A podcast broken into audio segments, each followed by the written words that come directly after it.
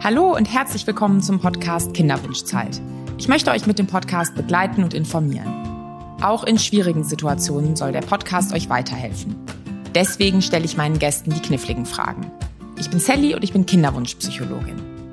Bevor man zum ersten Mal ins Kinderwunschzentrum geht, fragen sich viele, was da eigentlich auf sie zukommt. Dazu habe ich Professorin Nicole Sänger zu Gast. Sie ist Direktorin der gynäkologischen Endokrinologie und Reproduktionsmedizin an der Uniklinik Bonn. Liebe Nicole, ich freue mich, dass du heute da bist. Hallo Sally, vielen lieben Dank für die Einladung. Ich freue mich, dass ich hier sein darf. Super, dann starten wir ins Thema. Wenn ich den ersten Termin im Kinderwunschzentrum hatte, weiß ich dann hinterher, warum es bis jetzt noch nicht geklappt hat? Nein, so schnell geht es in der Regel nicht. Es sei denn, die Patienten kommen mit definierten Vorbefunden, so dass man diese direkt auswerten kann und dementsprechend schon eine Beurteilung erarbeiten kann. In der Regel kommen die Patienten aber nach einem langjährigen Kinderwunsch, der bislang unerfüllt geblieben ist, und man sammelt erstmal diagnostische Hinweise. Es ist wie ein Puzzle, das man zusammensetzt. Und wie läuft dann so ein Ersttermin ab? Wir nehmen uns ganz viel Zeit für das Paar. Ich finde es immer sehr positiv, wenn tatsächlich beide zu dem Termin kommen, weil es beide auch betrifft und nicht den einen mehr oder den anderen weniger. Und in erster Linie erhebt man eine Anamnese, also eine Gesundheits- oder Erkrankungsgeschichte und fragt bestimmte Topics ab, die wichtig sind für die Umsetzung des Kinderwunschs. Dann wird je nachdem, an welchem Zyklustag der Frau diese Untersuchung oder das Gespräch stattfindet, eine Blutentnahme durchgeführt, eine Ultraschalluntersuchung und es werden die nächsten Schritte geplant. Für mich ist es immer ganz wichtig, dass das Paar, wenn es das Kinderwunschzentrum verlässt, genau weiß, was der nächste Schritt ist und was es nun gilt umzusetzen. Mhm. Jetzt könnte ich mir vorstellen, dass es manche Menschen gibt, die hierher kommen und sehr hoffnungsvoll sind, aber dass es vielleicht auch manche Menschen gibt, wie du eben gesagt hast, deren Weg schon sehr lang sind, die vielleicht eher verzweifelt sind oder auch sich ganz anders fühlen. Ähm, wie gehst du denn damit um, wenn jemand voller Hoffnung hier sitzt? Du kannst ja nicht versprechen, dass es klappen wird. Das ist richtig. Es gehört eine ebenso realistische Beratung hinsichtlich der Schwangerschaftsraten, aber auch der Zeit, die wir benötigen, bis eine Schwangerschaft eintreten kann. Und du hast völlig recht. Es gibt nicht nur die sehr hoffnungsvollen, es gibt auch wirklich Paare, die schon einen sehr großen Druck verspüren, einen emotionalen Druck, der sicherlich auch durch das Umfeld mitgegeben wird. Das ist jetzt nicht immer, ich sage jetzt mal die Schwiegermama, die ständig fragt, sondern es ist, wenn der Kinderwunsch einfach sehr groß ist, so, dass man das Gefühl hat, es bewegen sich um einen herum im Freundeskreis oder auf der Straße nur Paare mit Kinderwagen. Ähm, ich finde, das Wichtigste ist tatsächlich, dass man das Paar, egal ob jetzt euphorisch, hoffnungsvoll oder eher zurückhaltend, ängstlich, dort abholt, wo es sich befindet. Und dass man die Arzt-Patient-Beziehung erstmal zueinander aufbaut. Ich wünsche mir, dass letzten Endes jeder das Erstgespräch oder auch die Behandlung nach der Konsultation verlässt mit dem Gefühl, ich habe einen Partner an meiner Seite, an dem ich auch ein bisschen die Verantwortung abgeben kann, so dass dieser Druck von den eigenen Schultern abfällt. Und meinst du dann den Partner, mit dem man in der Partnerschaft ist oder den ärztlich-medizinischen Teampartner? Den, den ärztlich-medizinischen Teampartner und unter Umständen eben auch den psychologischen Partner, den man manchmal mit hinzuziehen muss. Und ähm, dass, dass man quasi wie ein Team agiert. Das finde ich ganz wichtig. Also das Paar sollte sich niemals alleingelassen fühlen. Und man ähm, darf erwarten, dass das Kinderwunschzentrum eine Linie vorgibt, sowas wie einen ja, roten Faden, an dem wir uns bewegen, so dass wir eine Orientierung haben, wo geht es hin. Weil eins ist ganz gewiss, es ist zeitintensiv. Nicht nur, dass wir manchmal Monate brauchen, manchmal geht es auch ganz schnell, klar, mhm. aber dass wir Monate brauchen, um eine Schwangerschaft realisieren zu können. Es ist auch die Ressource Zeit, die eingreift in den täglichen Ablauf. Also wenn wir in einer Behandlung sind, dann müssen die Patientinnen auch vorstellig werden zu Terminen, die mit der Arbeitszeit kollidieren können. Wir versuchen das zu umgehen und dementsprechend Sprechstunden anzubieten. Aber das lässt sich nicht immer. vereinbaren mit den eigenen Arbeitszeiten, so dass es, ich sage jetzt mal in Gänsefüßchen, keiner mitbekommt.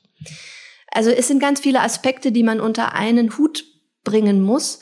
Und auch das gehört in ein Erstgespräch, denn die, der Wunsch nach einem Kind ist der eine Puzzlestein. Aber dann eben auch, wie kriege ich das zeitlich umgesetzt? Wie gehe ich mit meiner Erwartungshaltung um? Wie sind die Erfolgschancen? Was kostet das Ganze? Ja, das ist so ein, ein Potpourri an Puzzleteilchen. Und die gilt es zusammenzusetzen und dann gemeinsam den Weg zu beschreiten. Ja, und wenn man jetzt, sage ich mal, ganz unbedarft da dran geht, da denkt man vielleicht im ersten Moment, ja, ist doch klar, ich mache dann alles. Aber ich glaube, du hast das ganz schön beschrieben, dass es eben dann darum geht, hier zusammen mit dem medizinischen Team, mit euch zu gucken, der Wunsch ist da, die Menschen möchten viel machen und jetzt zu gucken unter den realen Bedingungen, wie machen wir jetzt entlang des roten Fadens, welche Schritte machen wir und ja, ich würde das jetzt einfach mal so fragen. Kann man da auch mal zwischendurch Urlaub machen als Patientin? Absolut, aber klar. Also ganz unbedarft sind ja die wenigsten. Denn wenn der Kinderwunsch entsteht, dann versucht man das ja erstmal zu Hause in den eigenen vier Wänden umzusetzen. Und wenn das nicht funktioniert, dann wird ja in der Regel schon der Frauenarzt konsultiert und manchmal wird auch schon äh, eine Samenanalyse durchgeführt, sodass man Anhaltspunkte bekommt, funktioniert eigentlich alles oder nicht. Bis man an ein Kinderwunschzentrum wechselt, vergehen ja im Schnitt bis zu dreieinhalb Jahre. Das sind Daten, die wir über das deutsche IVF-Register vorliegen haben. Und dementsprechend so unbedarft ist selten ein Paar oder eine Frau, das sich vorstellt. Das heißt, wenn die Leute hier hinkommen an Tag eins, in deren Geschichte ist es überhaupt nicht Tag eins. Richtig. Und ähm, zum Thema Urlaub vielleicht noch mal ganz kurz zurückzukommen. Also gerade die Kinderwunschbehandlung ist sehr gut zu planen. Es gibt eigentlich nichts, was sich so gut planen lässt wie eine Kinderwunschbehandlung. Das Problem, das unter Umständen entsteht, ist, dass wir einen Verlust zeitlich haben von einem Zyklus. Es ist nun mal so, dass wir uns an dem Zyklus der Frau orientieren und dementsprechend, je nachdem, wie der Urlaub in diesen Zyklus fällt oder jetzt gerade die Schulferien, dann äh, dementsprechend kann es sein, dass wir einen Monat, ich will nicht sagen verlieren, aber aufschieben müssen. Mhm. Und äh, ist es denn so, dass durch einen Urlaub die Schwangerschaftswahrscheinlichkeit gesteigert werden kann? Ja, das denken viele. Ähm, tatsächlich ist es so, dass wir spontane Schwangerschaften verzeichnen von Paaren, die ans Kinderwunschzentrum kommen, einfach nur dadurch, dass sie eben diese Verantwortung, wie ich sie eingangs benannt habe, ein bisschen abgeben und damit ähm, ja vielleicht auch entspannter mit dem Thema umgehen. Letztlich ist es aber so, es muss die richtige Eizelle sein, die sich mit dem richtigen Spermium verbindet. Diese Zeit kommt und es ist halt nicht immer vorhersehbar, wann das eintritt. Das heißt, dass ich das jetzt nochmal richtig verstehe, bei dieser Entspannung und Verantwortung abgeben geht es nicht darum, dass dadurch dann plötzlich Eizellen besser oder mehr werden, sondern dass vielleicht Sexualität zu Hause, weil ein bisschen Last weg ist, besser funktioniert und dann habe ich vielleicht in dem Monat den richtigen Monat erwischt und was zusammengehört, kommt zusammen. Richtig. Es kann auch einfach sein, dass es zum richtigen Zeitpunkt die richtige Keimzelle war. Das kann, es können zwei positive Ereignisse auf einen und denselben Zeitpunkt fallen. Aber grundsätzlich ist es so, dass ein vor allen Dingen jahrelang bestehender Kinderwunsch sich deutlich auf die sexuelle Beziehung auswirken kann. Und ein Urlaub oder auch das Verabreden, dass man den Kinderwunsch jetzt mal unterbricht für sechs, acht Wochen, doch wieder eine deutliche Lockerung oder Entspannung in die Paarbeziehung hinsichtlich dieses Kinderwunsches dann auch einbringt. Das ist nicht schlecht. Das ist eigentlich in der Regel recht gut. Ja, ja, und diese Stabilität und Kraft, die man vielleicht dann daraus ziehen kann, die kann einem auch helfen, ja. Ja. Und ist es in der Kinderwunschbehandlung so, dass du immer herausfinden kannst, was die Ursache ist? Leider nein. Es gibt einen bestimmten Anteil an Paaren, wo wir diese Ursache nicht ermitteln können. Das ist zwar der kleinere Anteil, aber es ist sowohl für das Patientenpaar als auch für uns als Behandler natürlich sehr unbefriedigend. Und es ist immer schön, auch zur Verarbeitung der eigenen Historie oder tatsächlich, falls der Punkt eintreten sollte, dass man sagt, gut, es scheint wirklich nicht zu funktionieren. Wenn man dann eine Erklärung an der Hand hätte, wäre es leichter, diesen Weg des, ja, ich will fast sagen, des Trauerns beschreiten könnte. Ja. Das ist schwierig. Ja. Und wie läuft denn so eine Behandlung ab? Ist es so, dass es am Anfang eine feste Phase gibt, wo nach Ursachen geguckt wird, dann ist die Phase fertig und dann kommt die Behandlung oder funktioniert das anders? Also wie überall in der Medizin erfolgt erst die Diagnostik und dann die Therapie. Das kollidiert manchmal mit den Wünschen der Patientinnen oder des Patientenpaares, weil ein zeitlicher Druck durch das Paar häufig mit in die Behandlung gegeben wird. Ein weiterer Aspekt, der die Zeit so dringlich macht, ist die Kostenübernahme durch die Krankenkassen, die an ein bestimmtes Alter gebunden sind. Und das impliziert den Patienten, dass ab einem gewissen Alter es quasi nicht mehr möglich sei, eine Schwangerschaft erzielen zu können, was nicht stimmt. Und welches Alter ist das? 40 und verheiratet muss das Paar sein und er unter 50. Also die 40 bezieht sich auf das weibliche Alter. Aha. Und jetzt hast du erklärt, dass das eben in der Wahrnehmung von Menschen dazu führt, dass man denken könnte, okay, wenn ich 40 bin, dann geht's auch gar nicht mehr. Aber das ist nicht so. Die Krankenkassen haben sich diese Zahlen irgendwie ausgesucht. Ja, vor allen Dingen 40 und drei Behandlungen mit der künstlichen Befruchtung. Und wenn man in diesem Zeitraum nicht schwanger geworden ist, dann zahlt die Kasse quasi die Behandlungskosten anteilig nicht mehr. Was natürlich immer so einen Beigeschmack im Paar hinterlässt, wenn wir es bis dahin nicht geschafft haben, dann hat es auch keinen großen Benefit mehr weiterzumachen. Das stimmt nicht.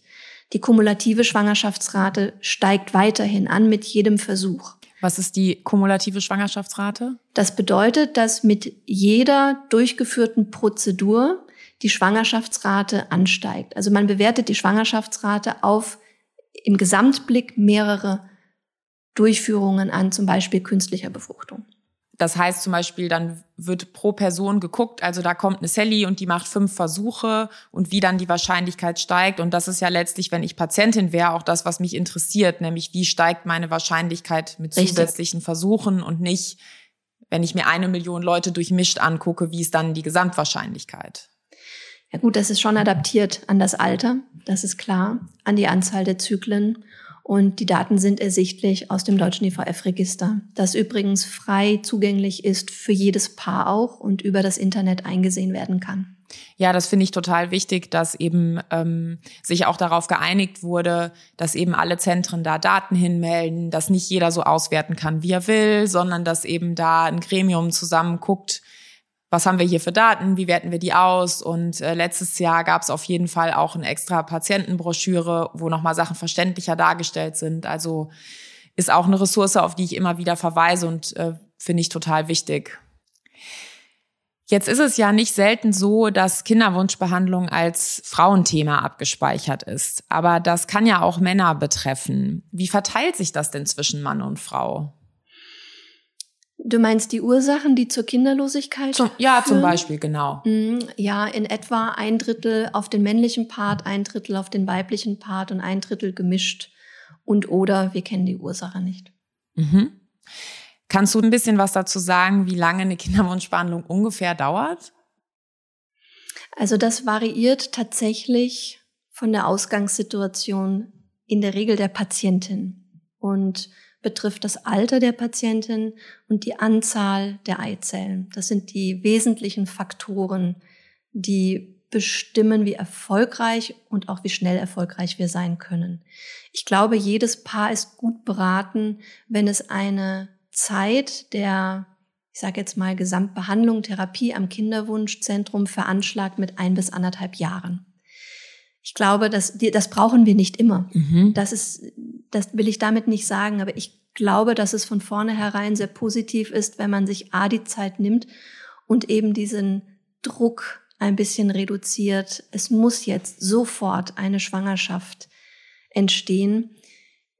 Nachvollziehbar. Denn wie gesagt, wenn das Paar schon so lange versucht, miteinander schwanger zu werden und erst drei oder dreieinhalb Jahre später zu uns in die Sprechstunde kommt, dann ist da einfach schon ein zeitlicher Verlauf, den man gedanklich mitrechnen muss. Und wie du vorhin gesagt hast, also ab jetzt Therapiebeginn, sei es für eine Insemination oder eine künstliche Befruchtung, also eine IVF-Therapie, ist ja nicht Tag eins. Aber ich denke, ein bis anderthalb Jahre ist eine realistische ähm, Antwort auf die Frage, wie lang brauchen wir so in etwa. Man darf auch nicht vergessen, die Patienten fahren in Urlaub oder die Oma wird 80 oder es kommt eine berufliche Reise dazwischen. Ist ja auch nicht so, dass das Paar immer zusammen ist. Ja. Ja, andere Dinge des Lebens finden auch noch weiterhin statt und die kann, können ja nicht die ganze Zeit auf Pause gedrückt sein. Das sollen sie auch nicht. Ja. Und das ist ja so ein bisschen auch ein psychologischer Effekt, dass wenn man sich auf eine etwas längere Strecke einstellt, dann haben die meisten Menschen, Menschen auch innere Mechanismen, mit denen sie ihre Kraft ein bisschen einteilen und etwas anders auf sich achten, als wenn sie sich selber eher das Ziel gesetzt haben, okay, das ist jetzt was Kurzes, Schnelles. Richtig. Jetzt ist es ja so, dass viele Paare erst nach vielen Jahren Kinderwunsch dann zur Behandlung ins Kinderwunschzentrum gehen. Jetzt habe ich gedacht, wäre es eigentlich schlau, direkt zu Beginn des Kinderwunsches sich anzumelden? Nicht unbedingt. Wir sprechen ja dann von einer Sterilität, wenn das Paar bei regelmäßigen Zyklen und regelmäßigem Verkehr über ein Jahr nicht schwanger wird. Selbst dann kann man durchaus noch mal ein Jahr abwarten, aber ich würde empfehlen, in der Zwischenzeit vielleicht sich mal beim Frauenarzt vorzustellen oder und auch eine Analyse der Spermien vornehmen zu lassen. Das gilt aber insbesondere für die sehr jungen Frauen im jüngeren reproduktiven Alter. Wenn jetzt aber der Zufall so will, dass man den richtigen Partner zur Familiengründung erst mit 42 kennenlernt, dann hat man diese zwei Jahre nicht unbedingt. Dann tatsächlich würde ich viel früher ans Kinderwunschzentrum wechseln. Ich finde trotzdem auch eine vorherige Vorstellung beim Frauenarzt sinnvoll und ratsam, weil auch dieser schon A den Weg bahnt und Voruntersuchungen machen kann, die wir für die Kinderwunschbehandlung brauchen. Wenn man jetzt bei dem Beispiel mit 42 bleibt, heißt das nicht unbedingt, dass es immer in eine Maximalvariante der Therapie, also zum Beispiel mit einer künstlichen Befruchtung münden muss, aber dass man deutlich optimieren kann und beraten kann. Und was bietet ihr hier im Kinderwunschzentrum an, was keine künstliche Befruchtung ist? Im Prinzip betreuen wir den Zyklus so, dass er regelmäßig mit einem regelmäßigen Eisprung auch nachvollziehbar ist, so dass das Paar genau weiß, wann sind die fruchtbaren Tage. Wir geben ein paar Tipps rund um das Thema Sexualität.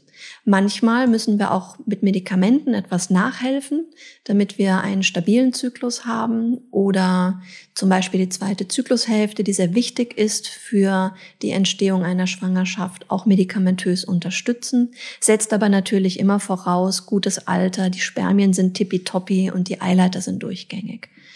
Wenn wir sehen, dass es auf der einen Seite, also weiblich oder auf der anderen, der männlichen Seite zu Einschränkungen kommt, dann wird dementsprechend die Therapie erweitert.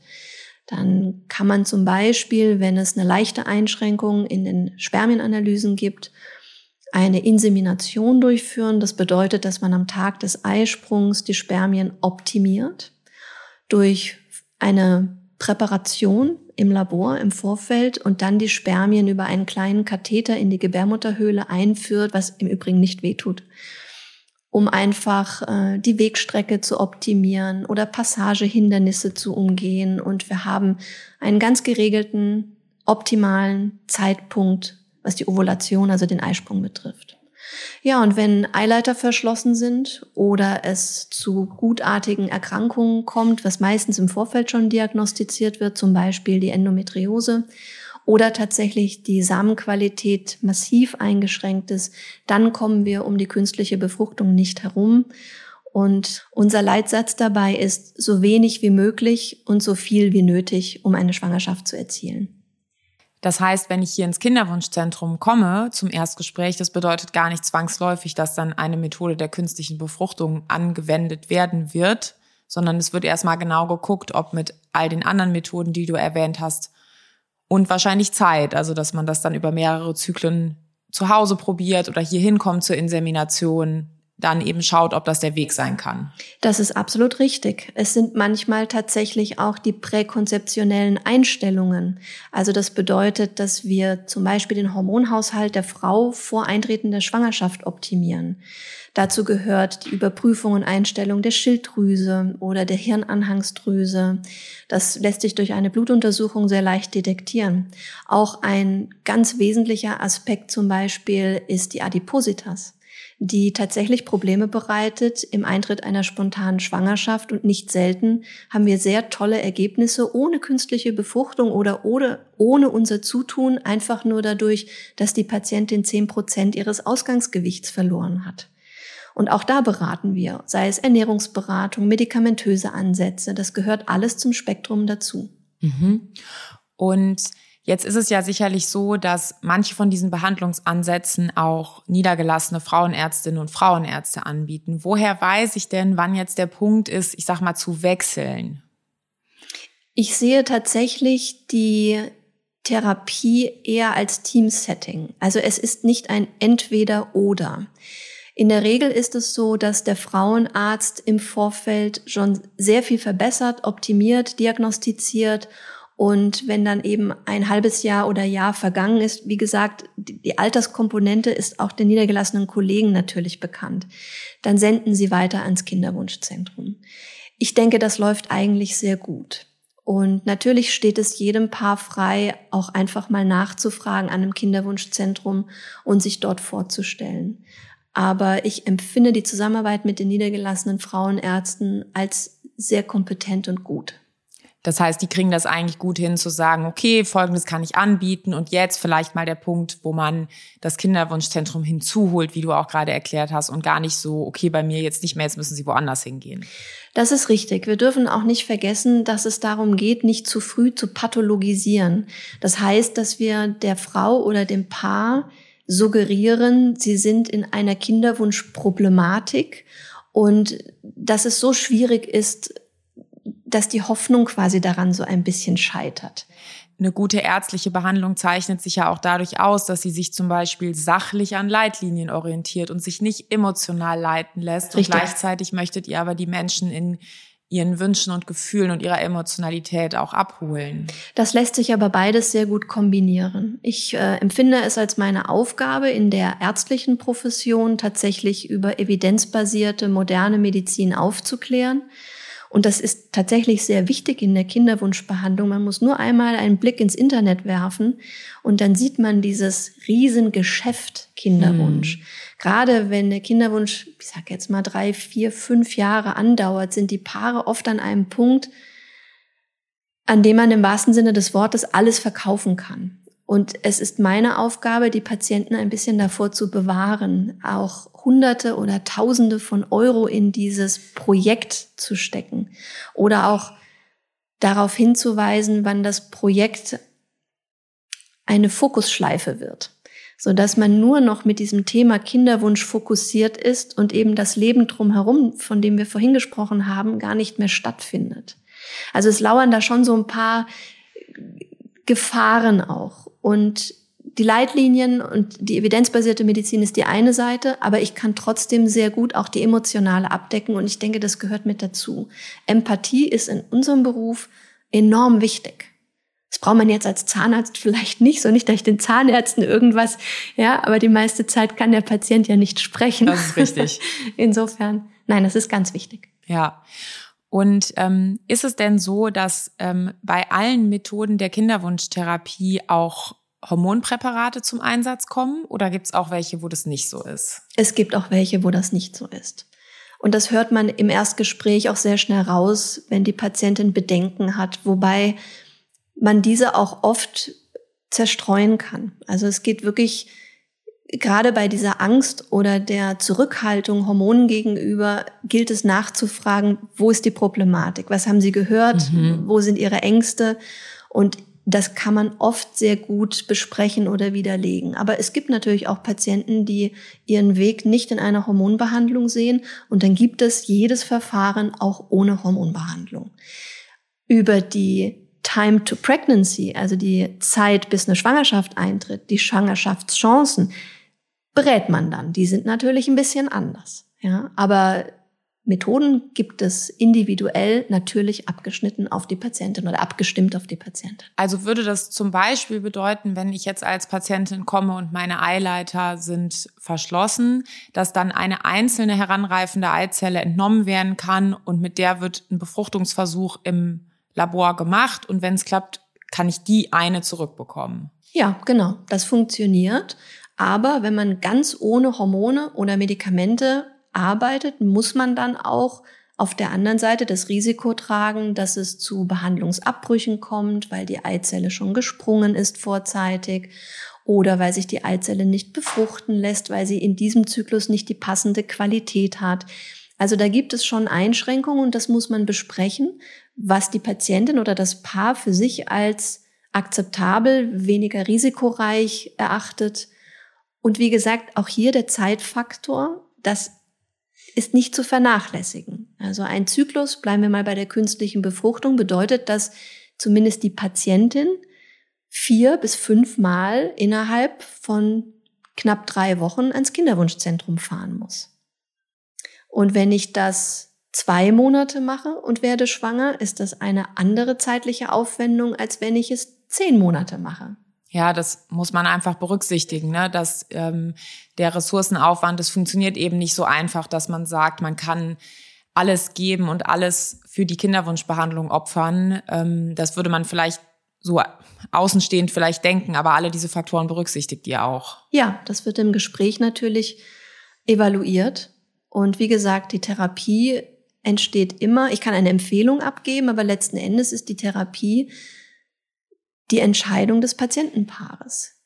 Mhm.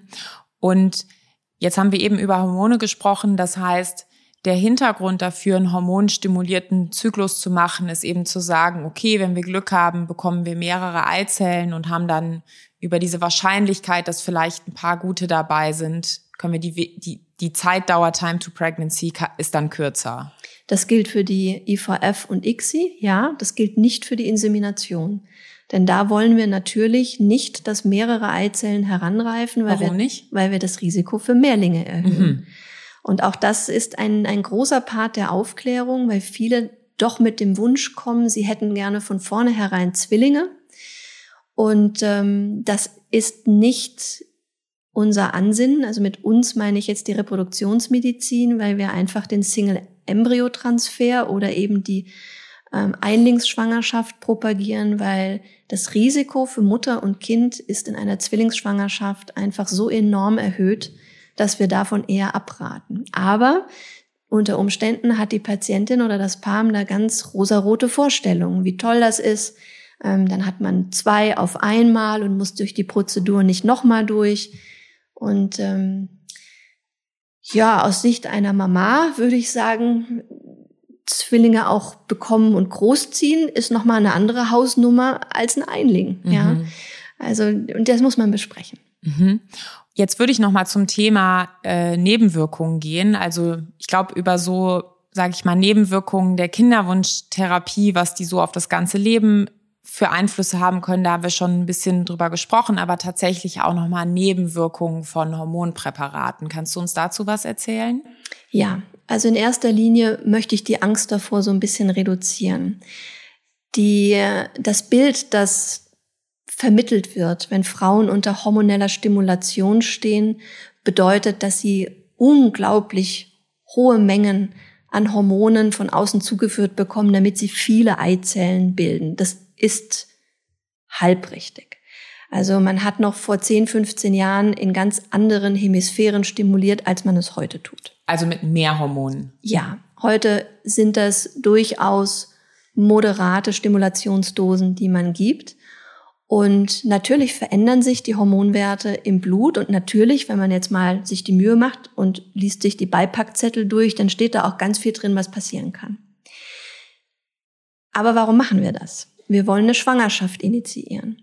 Und die Schwangerschaft produziert Hormone in schwindelerregenden Höhen. Da kommen wir mit unserer, ich sag mal, zehntägigen Stimulation gar nicht hin. Und diese Hormone werden über fast neuneinhalb Monate produziert. Und das wird so völlig ausgeklammert. Also man sieht immer diese ganz kurze Therapie an Stimulation und hat Bedenken, aber die Schwangerschaft ist eigentlich das,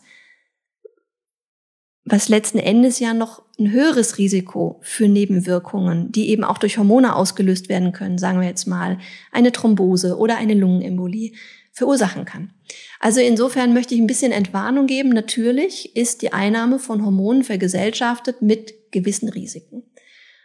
Die Schwangerschaft aber auch und das Wochenbett noch mehr so relativiert sich das wieder ein bisschen. Das heißt, man kann gar nicht so einfach aus der Risikobrille gucken, weil wenn man dann einfach nur gucken würde, wo sind Risiken, da würde man sich gar nichts mehr trauen. Ich würde das höhere Risiko durch die hormonelle Stimulation tatsächlich eher mit dem Mehrlingsrisiko angeben. Mhm. Gerade wenn man Verkehr zum Optimum praktizieren möchte und bekommt, weil man einen unregelmäßigen Zyklus hat, im Vorfeld eine Tablettentherapie zur Stimulation dann ist es nicht selten so, dass wir zwei oder drei Follikel haben. Und selbst wenn wir dann sagen, hm, besser in diesem Zyklus kein Verkehr, die Eierstöcke haben zu gut angesprochen, dann ist das nicht so, dass man immer auf uns hört. Hm. Ja? Und Verkehr zum Optimum heißt nochmal, dass ich dann eben nach Kalender versuche, den Eisprung abzupassen, zu Hause Sex zu haben und dann schwanger zu werden. Zu Hause Sex, genau. Aber wir ersetzen in der Kinderwunschbehandlung ein bisschen den Kalender, indem wir durch Ultraschalluntersuchungen natürlich genau vorhersagen können, wann wird das Ei in etwa springen und ein bisschen Zeit Raum hat man ja dann für den Verkehr. Mhm. Oder auch was Inseminationen betrifft, das ist ja im Prinzip das gleiche Prinzip. Auch da wollen wir, dass nur ein Follikel heranreift, also ein Eibläschen, damit wir sicher gehen, dass keine Mehrlinge entstehen. Mhm. Ja, und das gibt's natürlich auch, oder hat es in früherer Zeit häufiger gegeben, dass man nach der künstlichen Befruchtung nicht nur einen Embryo zurückgesetzt hat, sondern zwei oder selten auch mal drei. Und dann sind natürlich die Mehrlingsraten statistisch gesehen nach oben gegangen. Also das würde ich eher als das viel größere Risiko bezeichnen. Dann gibt es natürlich noch potenziell ein Risiko durch die Entnahme von Eizellen. Das ist aber mit unter einem Prozent sehr, sehr, sehr gering. Das ist ein kleiner Eingriff. Und man mhm. darf nie vergessen, es gibt immer ein Rescue Management. Man kann zu jeder Zeit einen Zyklus unterbrechen. Und man kann mittlerweile so stimulieren, dass die Patienten in wirklich wenig Gefahr kommen. Das heißt, es ist wichtig, dieses Thema auch nicht so kurz zu denken, sondern äh, sich die verschiedenen Aspekte anzuschauen. Und ich glaube jetzt vor allem, wenn wir vielleicht Hörerinnen und Hörer haben, die noch gar nicht in der Kinderwunschklinik waren, man kann das halt auch nicht alles so pauschal sagen, sondern muss dann genau schauen, was würde jetzt für dieses Paar in Frage kommen, was wären die Schritte, welche Hormone würden zum Einsatz kommen, über welche Dauer und dann vielleicht auch zu schauen, ja, wie geht's mir dann überhaupt? Ähm, was empfinde ich in der Therapie und wie du auch gesagt hast, dann zu schauen, kann ich das weitermachen, ja oder nein. Also es ist nicht so, wer A sagt, muss auch B sagen, sondern eben gemeinsam einzelne Schritte auf dem Weg. Das ist richtig und das ist für mich tatsächlich, da bin ich jetzt gerade sehr dankbar für, dass ich das aufgreifen kann. Die Individualität ist für mich sehr wichtig. Insbesondere dann, wenn das Kinderwunschpaar noch im Vorfeld, bevor es sich vorstellt, anfängt im Internet in Foren zu surfen. Mhm. Denn die Problematik ist, äh, da ist ja ein ordentlicher Bias drin. Die Paare, die in Foren schreiben, sind oft die, die länger schon mit unerfülltem Kinderwunsch dabei sind. Und man, ich sag mal, die, die schnell schwanger geworden sind und das Baby dann austragen und geboren wird, die haben in der Regel keine Zeit, erstmal mit einem Frischling zu Hause ins Internet zu gehen und jetzt stundenlang über die Erfahrung von der Kinderwunschklinik zu berichten. Und tatsächlich ist es so, dass man nicht im Gießkannenprinzip sagen kann, was für die eine Patientin gut war, ist für die andere genauso gut. Es ist wirklich ein maßgeschneidertes Konzept auf das Paar und nicht nur auf die Frau, auch auf das, auf den Mann, auf das Paar. Und das ist mir total wichtig. Und das sollte auch, egal wohin das Paar sich wendet, an welches Kinderwunschzentrum, das sollte man spüren.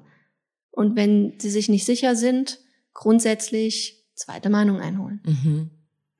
Ja, und ich glaube, was wichtig ist, was du jetzt auch zuvor nochmal erklärt hast, es kann natürlich für Menschen Wert zu haben, sich darüber zu informieren, wie ging es anderen. Aber du hast auch gesagt, jede Therapie ist individuell. Und dann darf man eben nicht vergessen, wenn man in einem Forum den Erfahrungsbericht von anderen Menschen liest, die haben vielleicht nicht alles, alles aufgelistet, was es über sie zu wissen gibt. Und dann ist eben auch nicht ganz klar, wie groß ist jetzt die Vergleichbarkeit. Ja, und die Einschätzungen kommen ja auch aus zwei Perspektiven heraus. Es ist die medizinische Einschätzung des Behandlers, der im Übrigen nicht emotional verbandelt ist. Und es ist die subjektive Sichtweise desjenigen oder derjenigen, die diesen Eintrag in die Foren geschrieben hat oder schreibt. Und natürlich ist das eine ganz andere Sicht oder Analyse der Sichtweise. Also das muss man mit einrechnen, wenn man die Einträge liest. Ja, also ein Tipp, den ich immer gebe für die Nutzung von Foren ist, je spezifischer man um etwas bittet, also sagt, ich suche Informationen genau da und dazu und dann muss man auch erstmal ein bisschen Geduld haben. Nicht der erste Eintrag enthält schon alle Informationen, sondern muss man auch ein bisschen Geduld haben, bis vielleicht 10, 15 Leute was geschrieben haben. Ähm, das ist wichtig. Und wenn, dass man auch in sich reinhört und ein bisschen merkt, suche ich vielleicht eigentlich gerade nach Trost oder Ermutigung und das dann eben nicht, ähm, sag ich mal, verschnörkelt zu schreiben, sondern zu sagen, ich habe nicht so einen guten Tag, ich suche eigentlich was Tröstliches. Und meine Erfahrung ist, wenn Menschen mit so klaren Absichten da reingehen, dann können sie auch wertvolle Dinge zurückbekommen. Aber wenn man gar nichts als Orientierung reingibt, dann ist es eben auch oft so, dass man mit eher mit Chaos rauskommt. Ja. Hm, jetzt ist es ja so, die Kinderwunschzeit ist oft eine sehr lange Zeit. Oft wird es auch mit einer Reise verglichen. Und manchmal ist es so, dass der Endpunkt der Reise eben nicht ist, dass das Paar ein Baby hat. Ähm, was sind denn Möglichkeiten, wenn hier die medizinischen äh, Wege ausgeschöpft sind? Oder wie sprichst du dann mit Menschen? Ja, äh, zunächst einmal offen. Und das ist ein Prozess, der sich schon ein bisschen länger optimalerweise dann hinzieht. Das bedeutet, es kommt irgendwann der Punkt, an dem ich Alternativmöglichkeiten von mir aus anspreche, obwohl wir noch nicht am Ende der Therapie sind weil ich weiß, dass die Dinge ihre Zeit brauchen. Zum einen zu akzeptieren, dass es vielleicht wirklich nicht funktioniert und man über Alternativen nachdenken muss. Und wie ich vorhin schon sagte, das Ganze ist aus meiner Sicht ein Trauerprozess. Man muss wirklich lernen, das zu akzeptieren und eine Strategie zu entwickeln, das annehmen zu können, so dass man es auch abschließen kann. Das Schlimmste oder Schwierigste tatsächlich in der Therapie aus jetzt Behandlungssicht sind die Patienten, die keinen Endpunkt finden, auch nicht zugänglich sind im Gespräch. Das ist schwierig, weil man einfach sieht, wie die Patientin oder das Paar sich dann auch quält. Ähm, die Alternativmöglichkeiten, die es gibt, ist natürlich zum einen die Adoption. Es gibt Möglichkeiten der Embryonenspende. Es gibt Möglichkeiten der Samenspende. Es gibt in Deutschland keine Möglichkeit der Eizellspende, die gibt es nur im Ausland. Und ähm, es gibt natürlich auch noch die Möglichkeit der Pflegefamilie. Ja, das eine oder andere Paar entscheidet sich aber unter Umständen oder hat sich bisher auch dann einfach für einen Hund auch schon entschieden oder um die Welt zu reisen. Also ganz von dem Thema Familienkonzept abzugehen und zu sagen, wir zwei sind uns auch genug. Es ist in Ordnung, wir haben es probiert und wir sind jetzt an einem Punkt gekommen, dass wir sagen können, jetzt ist es gut. Ja, also ich finde das ganz wichtig, wie du erklärt hast, dass das auch nicht überraschend kommt, sondern dass es dann einen Punkt in der Behandlung gibt, sozusagen, wo sich nochmal mehrere Wege auftun und ähm, du eben versuchst, die Patientinnen und Patienten dann zu erreichen. Und du hast jetzt ganz viele verschiedene Möglichkeiten der Lebensgestaltung genannt, die sind total unterschiedlich. Ähm, und das erfordert nochmal viel Zusammensetzen und Reden und Überlegen, welche Wege denn da für das ein oder andere Paar in Frage kommen können und welche nicht. Und das finde ich total logisch, dass es eben nicht so ist, man geht den, die eine Wegstrecke bis zu Ende, zack, dann ist da ein Punkt und dann kommt Richtig. das nächste, sondern unter Umständen entscheidet man sich ja vielleicht auch, noch mal einen Zyklus zu machen, weil man danach die andere Alternative da sieht. Also auch das stelle ich mir wieder sehr individuell vor. Ja, aber ich habe durchaus Patientinnen, die dann auch einfach nach Abschluss der Kinderwunschbehandlung sich ein oder zwei Jahre später noch mal vorstellen und auch einfach ein Feedback geben, was sie jetzt aus ihrem Leben gemacht haben und wie sie den Verlauf und auch das Thema Beendigung der Therapie von unserer Seite aus, wie sie das empfunden haben. Und das, dafür bin ich eigentlich immer sehr dankbar. Denn das gibt uns natürlich auch die Möglichkeit zu reflektieren, wie wir in der Behandlung sind. Es ist ja keine Einbahnstraße. Ja. Es ist ja nicht so, dass wir die Emotionen nicht durchaus auch reflektieren oder dass man nicht bei dem einen oder anderen Paar, das einem wirklich sehr ans Herz gewachsen ist, dass man nicht abends nach Hause fährt und darüber noch nachdenkt. Das, das, also ich kann es nicht. Dafür bin ich, glaube ich, zu empathisch. Ja, es ist wirklich anspruchsvoll. Ja. Aber ich bin froh, wenn man Feedback bekommt und das darf natürlich auch negativer Natur sein. Ja. Nur so können wir besser werden. Richtig. Also da gehört ein bisschen Mut dazu, Richtig. eben sich diesen Dingen auch zu stellen. Aber ähm, das ist, äh, das ist, glaube ich, ganz wichtig. Ja. Jetzt haben wir das Thema Kinderwunschbehandlung gut umrundet. Vielen Dank, liebe Nicole, dass du dir die Zeit genommen hast, um mit mir zu sprechen. Sehr gerne. Dieser Podcast ist Teil eines Unterstützungspakets und zwar vom Informationsportal Kinderwunsch. Den Link findet ihr in der Episodenbeschreibung. Abonniert den Podcast auf dem Podcast-Player eurer Wahl. Wenn er euch gefällt, gebt dem Podcast eine 5-Sterne-Bewertung auf Apple Podcasts. Das hilft uns, noch mehr Menschen mit dem Thema zu erreichen. Vielen Dank fürs Zuhören und ich freue mich schon auf die nächste Folge.